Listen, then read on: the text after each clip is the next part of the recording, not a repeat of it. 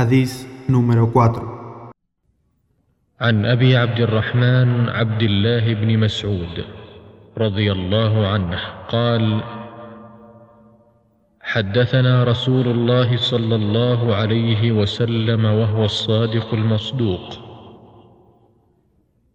إن أحدكم يجمع خلقه في بطن أمه أربعين يوما نطفة. ثم يكون علقة مثل ذلك.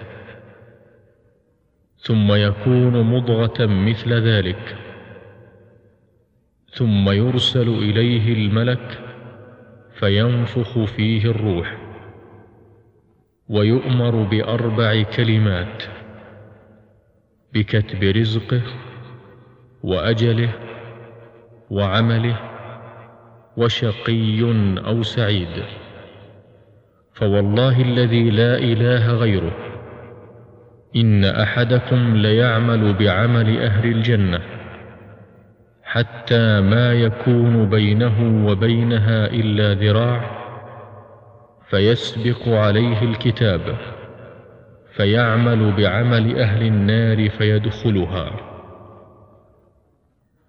وإن أحدكم ليعمل بعمل أهل النار حتى ما يكون بينه وبينها إلا ذراع فيسبق عليه الكتاب فيعمل بعمل أهل الجنة فيدخلها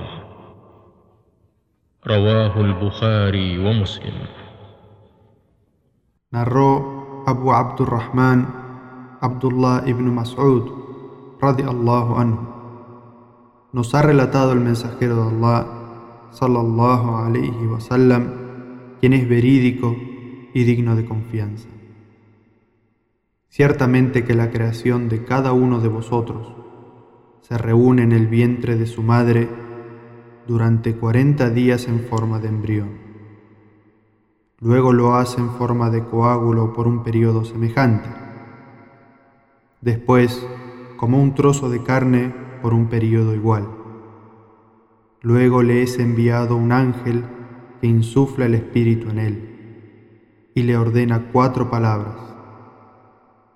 Escribir su sustento, el plazo de su vida, sus obras y si será feliz o desgraciado por Allah, quien no hay otra divinidad más que Él. Cualquiera de vosotros obra como una persona del paraíso, hasta que no quede entre Él y el paraíso más que un brazo de distancia.